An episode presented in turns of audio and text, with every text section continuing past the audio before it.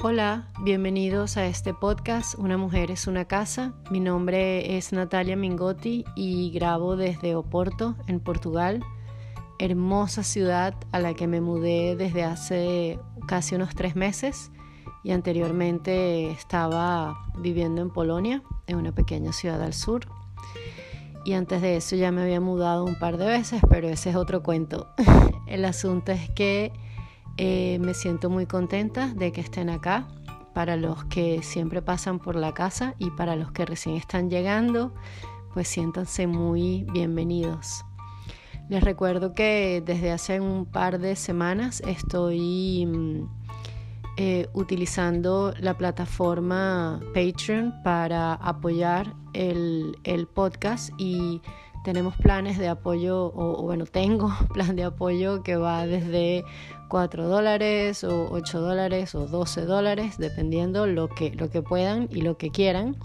Si tienen dudas, pueden chequear eh, en el link que está en mi perfil eh, de Instagram o también en mi Facebook o me pueden contactar directamente y les cuento de qué va esto.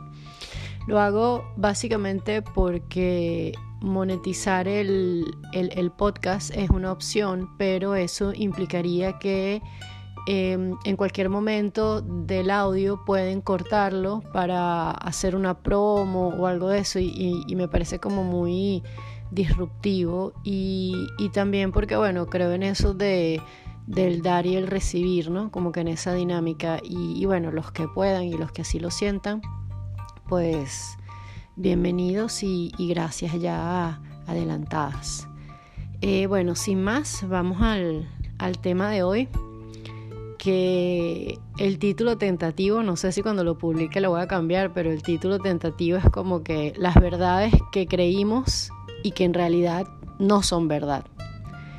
Em, o pudiese ser también como que las sentencias que nos creímos y que no son verdad o aquello que nos dijeron y que lo asumimos en nuestra vida y que en realidad no teníamos por qué.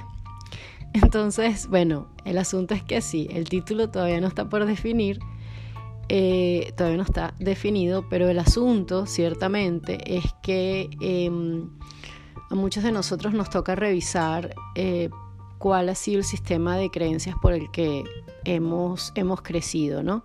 Y este sistema de creencias viene principalmente por la familia, pero también viene por nuestra sociedad, por nuestro país, por nuestro momento histórico, también, bueno, eh, por, por, por, nuestra orientación sexual, también puede venir por um, distintos conceptos o distintos prejuicios con los que hubiésemos podido crecer y se, y se instalan en nuestra cabeza cuando somos muy jóvenes y eso queda allí.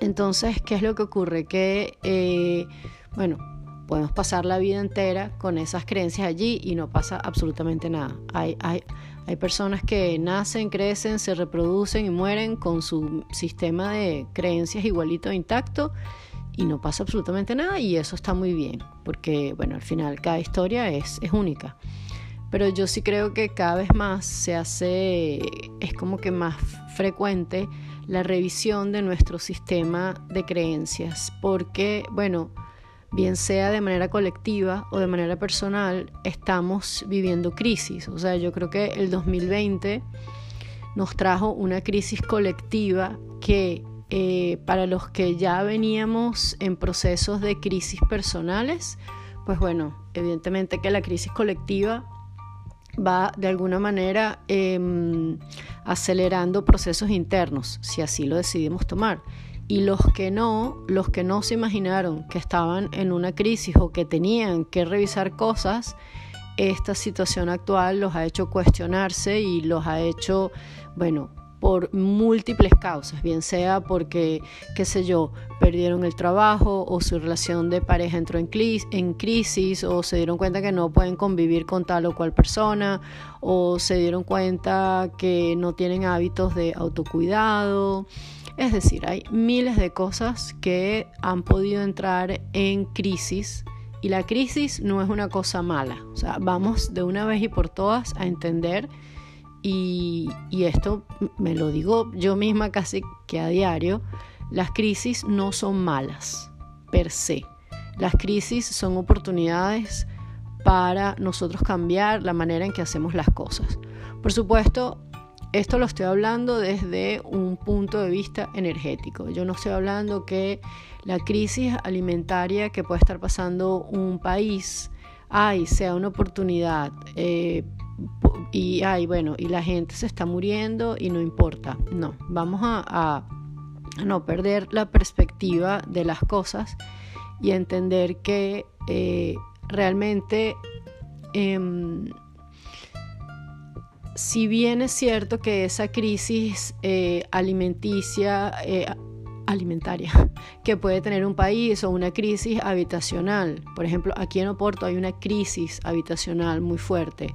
Pero bueno, ¿qué es lo que eso está haciendo? Eso está haciendo que montones de eh, portugueses que están acá se estén organizando y estén cuestionando la manera en que las entidades tanto privadas como públicas manejan el tema de la vivienda, porque una vivienda no es un bien como lo pudiese ser un reloj. Es decir, si yo tengo un reloj de marca o no, bueno, eso no va a afectar mi bienestar físico, emocional. Pero si yo no tengo una casa donde vivir, un apartamento, un techo, pues, pues bueno, allí sí, allí sí se, se afecta mi bienestar. Entonces, bueno, hay que, hay que entender que em, las crisis colectivas, aunque algunas veces son incomprensibles para nuestra visión cortoplacista, y digo cortoplacista porque en la, en la historia de un país, 20, 30 años, 40 años, es nada, es nada, es un, es un tris el asunto es que 20, 30, 40 años en la vida de una persona es una vida. Es, es, su tiempo de mayor productividad, por ejemplo, es su tiempo de mayor desarrollo. Entonces, bueno, allí es donde eh, lo que yo llamo esa mirada cortoplacista, bueno, en realidad es una mirada real, es una mirada como que, bueno, Sabes, yo no puedo esperar 30 años a que pase esta crisis. Yo necesito respuestas porque, bueno, esa es la situación de mi vida, por ejemplo. Pero les cuento todo esto es porque es importante cuando estamos pasando una crisis tener perspectiva. Y es algo que no siempre se logra. Yo en este momento estoy pasando una, una, una crisis y hay momentos en que la llevo muy bien, hay momentos en que, en que, en que lo entiendo y veo como esta es una oportunidad para yo crecer, como esta es una oportunidad para yo ser, ser aún más desprendida, ser aún más libre, eh, probar además mi, mi, carácter, mi resiliencia, mi capacidad de reinvención, pero al mismo tiempo también me está poniendo en un lugar de o te lanzas o te lanzas, o sea, o de una vez comienzas a hacer aquello que siempre has soñado hacer, o, o no, pues, y, y, siento como esa urgencia. Pero bueno, también hay días que me despierto y lo que hago es llorar porque tengo muchísimo miedo, porque estoy asustada, porque... Entonces, bueno, entender que las crisis, así como lo humano, no es un proceso lineal, son procesos oscilantes. Pero una cosa que funciona muy bien para los momentos de crisis es cuestionar qué es eso que está en crisis. Está en crisis mi sistema financiero, está en crisis mi sistema afectivo. Porque así como las personas o hay personas aquí en Oporto que tienen que ver con la construcción, sean o con, em, organizaciones de colectivos sociales y todo esto, se están organizando para poder generar cambios sociales y están revisando las políticas acerca de las construcciones, los arrendamientos, todo esto, pues bueno, eso que es macro, en lo micro, pues también hay que hacerlo. Y por eso es que les echaba ese cuento. Porque justamente cuando estamos en crisis, lo que tenemos que hacer es revisar cuáles son nuestras políticas, ¿saben? ¿Cuáles son nuestras políticas con la salud? ¿Cuáles son nuestras políticas con las relaciones? Y así vamos, porque usualmente lo que está sucediendo es que aquello que estamos dando como verdadero no es así. Por ejemplo, yo crecí en una familia donde, bueno, comer pasta eh, es, es, es una cosa casi que sagrada, ¿verdad? Y además, bueno, hay ciertas salsas que es imposible comerlas sin queso parmesano. O sea, un buen plato de pasta requiere queso parmesano.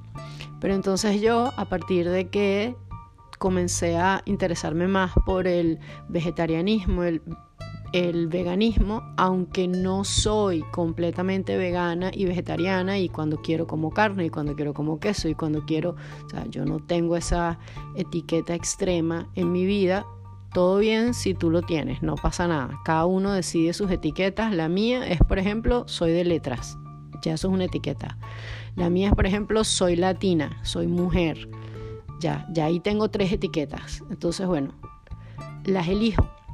El asunto es que para mí fue todo un fue toda una ruptura eh, el em, dejar de comer ciertos tipos de salsas con queso parmesano y más bien comerlas con esta levadura proteica que es para veganos.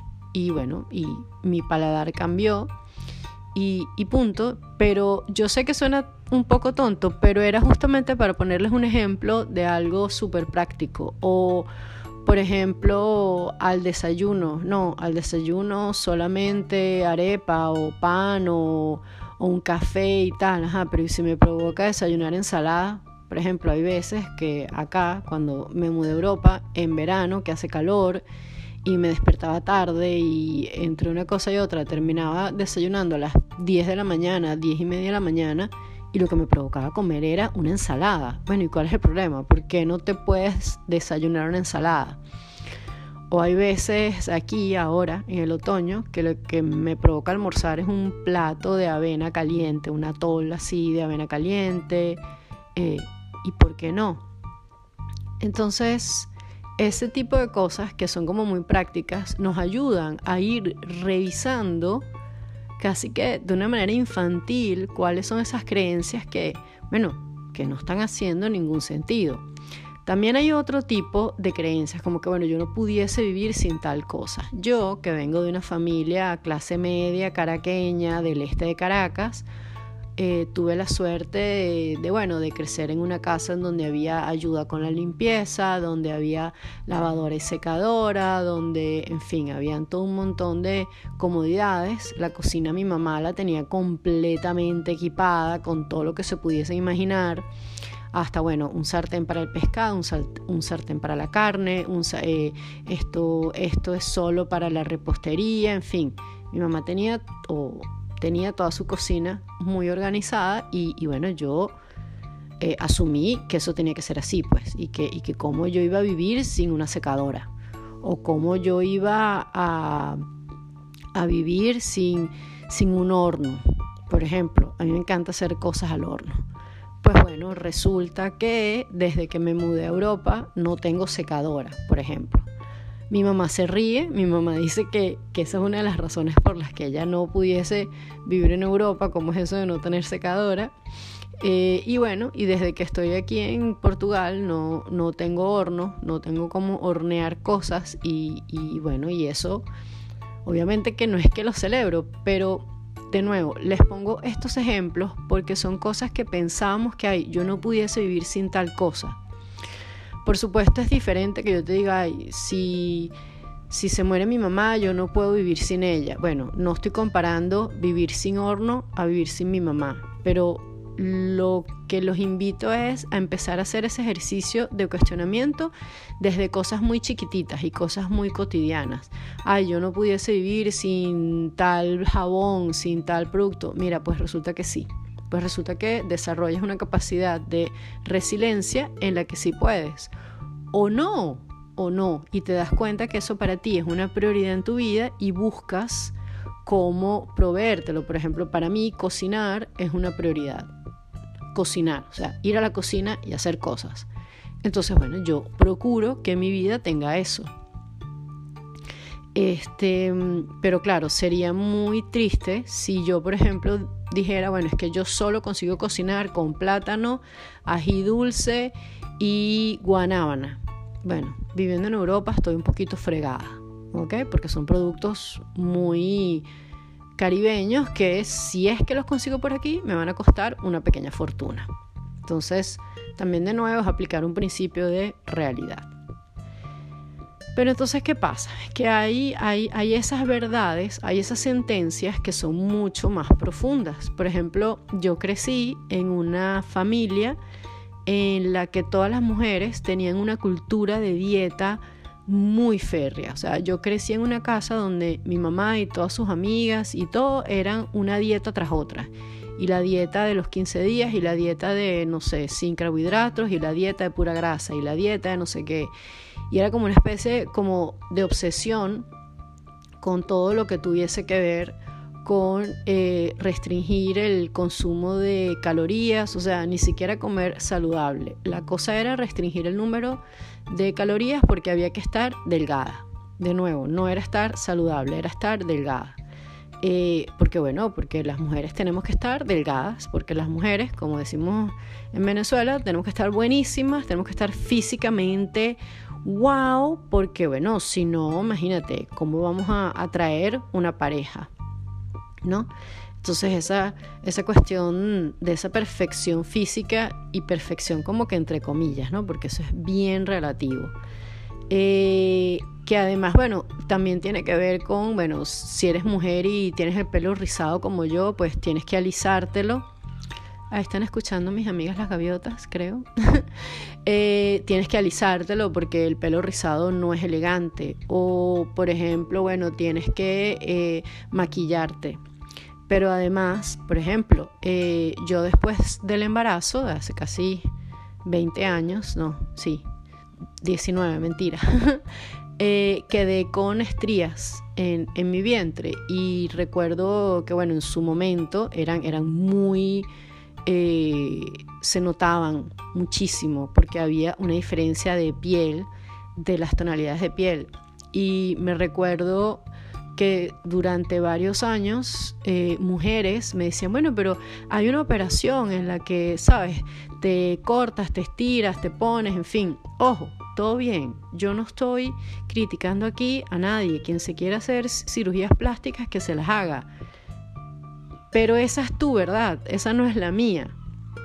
Entonces yo no soy una mujer menos atractiva porque resulta que mi vientre tiene estrías. Bueno, sí, mi vientre tiene estrías. ¿Qué le vamos a hacer? Y, a mí no me molestan. Yo llegué hasta al punto en que, en que, bueno, que me gustan, que no tengo problema con ellas, que son una especie de, de marcas, así como los soldados cuando van a la guerra tienen, tienen esas marcas. Pues bueno, yo tengo unas marcas de un embarazo porque mi panza del embarazo fue inmensa. Eh, porque tenía mucho líquido amniótico y entonces, bueno, pasó eso y tengo una piel muy delicada.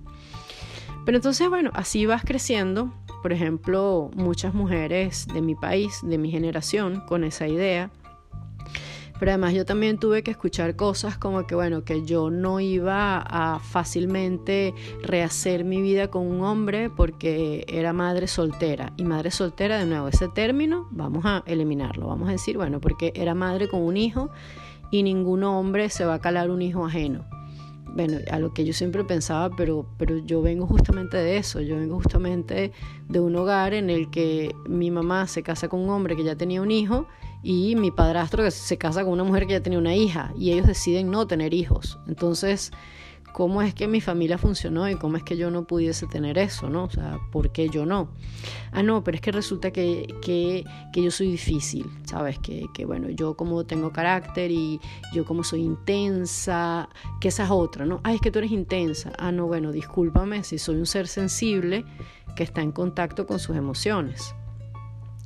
Pero además también son las cosas que nos dicen los otros. Yo recuerdo en su momento, yo tenía un novio y, uno, y un amigo muy querido, en el momento que esa relación, eh, como que estábamos en crisis y al poco tiempo después termina, pero bueno, en ese momento yo no sabía, mi amigo me dice, bueno, pero esta es tu gran oportunidad para amar y ser amada, no lo vayas a arruinar.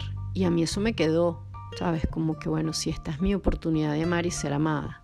Y más allá de, de todo lo maravilloso que tuvo esa relación, años después yo me quedé pensando en eso y dije, claro, yo me lo creí. Yo me creí que yo no iba a tener otra gran oportunidad para amar y ser amada. También, por ejemplo, em, el, hecho de que eh, recuerdo una jefa, cuando yo estaba haciendo teatro, em, una jefa maravillosa, una mujer encantadora, pero bueno, su sistema de creencias, llega y me dice, bueno, a mí me gusta trabajar con gente que está en pareja, con gente, ¿sabes?, que tiene eh, novio, novia, marido, esposa, en fin, porque bueno, esas son personas que demuestran que pueden convivir con otros. Las mejores personas para trabajar son las personas que tienen pareja. Bueno, entonces imagínate tú, o sea, encima que yo estaba comenzando una vida laboral, estaba soltera, o sea, estaba doblemente jodida porque no tenía pareja, ¿no? Em, y, entonces, claro, me sentía siempre como en menos.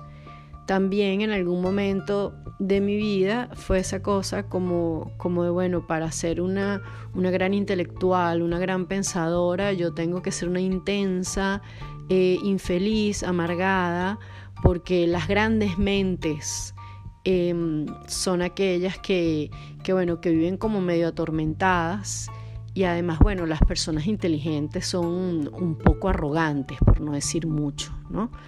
Cuestión que lo, bueno, que me da mucha risa hoy en día, porque, porque más bien entiendo, bueno, que son personas que tienen muchísimo dolor y yo lo entiendo y no, y no lo digo ahora desde, desde un lugar de, superioridad y porque yo ya no tengo ese dolor, no, para nada, es, es entender que probablemente esa persona llena de soberbia, esa persona que, no sabe realmente cómo tratar al otro con, con, amabilidad y ese otro que puede ser un subalterno, puede ser un empleado, puede ser un alumno, puede ser como en realidad se trata de una persona que tiene muchísimo miedo y que además, y que además necesita sentir que tiene el control, sentir que va a ser respetado solo por eso cuando en realidad ya sabemos, ya sabemos que el respeto es algo que se gana, que se gana a pulso, el respeto real y la admiración. Entonces allí, allí también está eso. Em, otra cosa con la que yo crecí es como que, bueno, si el otro no me ama o si el otro no gusta de mí o, o si yo no le agrado, es que hay algo malo en mí. Wow, a mí me tomó muchísimos años salir de ese círculo en el que yo pensaba que yo tenía que hacer cosas para ser amada. Y porque, porque bueno, si no, era, era, era que había algo malo, ¿no? Era que, bueno, yo venía defectuosa. Em, y bueno, primero y principal, nadie está hecho en la vida para que todo el mundo lo quiera y, y que todo el mundo le caiga bien y que todo el mundo lo ama. O sea, eso no existe, no tiene sentido, no funciona así. Estamos vivos, punto. Y estamos vivos para amar y ser amados. Y vivir en el amor es totalmente diferente a que todo el mundo guste de nosotros. No, va a haber gente que no guste de ti. Y va a haber gente que, bueno, a la que yo le caigo mal. Y habrá gente a la que, por ejemplo, le envían este podcast y dicen, bueno, y esta caraqueña eh, loca, latina, que habla como un radio, quien se ha creído para estar hablando de esas cosas? Bueno, todo bien, no escuchas el podcast, no pasa nada. Y, si no te caigo bien, bueno, pues todo bien, no seas mi amigo. Y, y si no quieres seguir en una relación conmigo, bueno, que no implica que no duela, pero lo que hay que entender es que eso no habla de que está sucediendo nada malo con nosotros. Porque bueno, cada quien es como es. Y eso y eso hay que entenderlo. Entonces, creo que, que uno de, las, de los ejercicios más valiosos que yo he venido haciendo los últimos años, los últimos dos años más o menos, o año y medio, ha sido justamente cuáles son esas verdades ajenas que yo adapté en mi vida. O sea, cuáles son esas, esas sentencias que yo como que empotré en, mi, en, mi, en la construcción de mi espacio y que hoy en día no tienen ningún sentido. Y, entonces, bueno, puedo cuestionarme cuáles son las supuestas verdades sobre ser mujer, las supuestas verdades sobre ser hombre, sobre ser madre. Allí hay muchísimas, muchísimas em, eh, verdades absolutas que no son verdades absolutas nada, son opiniones que pasaron de generación a generación y podemos cuestionarlas y está todo bien, está todo bien y habrán algunas con las que nos vamos a quedar, o sea, mi mamá me enseñó a cocinar y hay que poner los dientes de ajo de número impar. Yo no sé por qué, pero bueno, yo lo sigo haciendo. Y esa es una creencia que no me molesta continuar. Eh, por ejemplo, em, creo justamente que, em, para quienes tengan dudas como cómo hacer esta, esta revisión de nuestra constitución interna, de verdad, comiencen con cosas chiquititas y, con cosas cotidianas que ustedes hacen de manera casi que automática, que hacemos casi que sin pensar. Bueno, vamos a revisarlas y ver, ok, esto yo lo hago porque me lo enseñaron a hacer así. ¿Lo quiero seguir haciendo así o cómo lo puedo cambiar? Nuestros hábitos matutinos, nuestros hábitos para dormir, nuestros hábitos para comer. Esa es una de las cosas que, que más vale mucho la pena cuestionar nuestros hábitos alimenticios. Allí hay claves geniales para nuestra salud. Entonces, bueno, ciertamente la invitación por un lado es a cuestionar em, nuestras creencias, por otro lado es a tratar de evitar esas, esas sentencias para los demás, para, para nuestros hijos, nuestros sobrinos, nuestra pareja, nuestros amigos, nuestros padres. Es que tal cosa es así es que tú tienes que pensar de tal manera. Es que si tal cosa, tú no vas a conseguir tal otra. Bueno, es que tú no lo intentas. Bueno, es que, conchale, creo que esa, esa dureza con los demás habla más bien de, de una dureza con nosotros mismos y de una necesidad de que, de que, bueno, que el guion de nuestra vida dé cierto y sea tal cual como lo imaginamos. Y entonces, bueno, en la medida en que el guion que yo creo para mi vida, yo lo puedo replicar en otra persona, es como que lo estoy asegurando, es como que, bueno, si yo creo que, que esta es la dirección de la vida y otra persona además lo hace, ah, bueno, pues esta dirección está muy bien. Y resulta que no, resulta que cada uno de nosotros va a vivir lo diferente. Entonces, eh, eso por otro lado. Y luego, em, atreverse, atreverse a, ver las cosas de otra manera. Creo que una de las, de las cuestiones que yo más le agradezco a, a, ser una inmigrante, al haberme ido de mi país y haberme expuesto a diferentes culturas, unas tan diferentes y tan extremas como la cultura polaca, es que aprendí tanto de mí, aprendí tanto de lo que yo soy, de lo que yo quiero ser que, bueno, que es una experiencia que no cambiaría por nada. Entonces, por allí vamos, revisión, revisión de nuestras políticas internas. Eh, por otro lado, una, una, manera más compasiva de vernos a nosotros y de así poder ver a los demás y de cuidar lo que decimos. Seamos responsables de las palabras que salen por nuestra boca, porque ellas llegan al corazón de otra persona. Y en tercer lugar, em, atrevernos, atrevernos a, salir de eso que nosotros pensábamos que es que tiene que ser así, ajá, tiene que ser así, ¿por qué? O sea, según quién, ¿te sirve? ¿No te sirve? Entonces, bueno, eso, eso sería por hoy.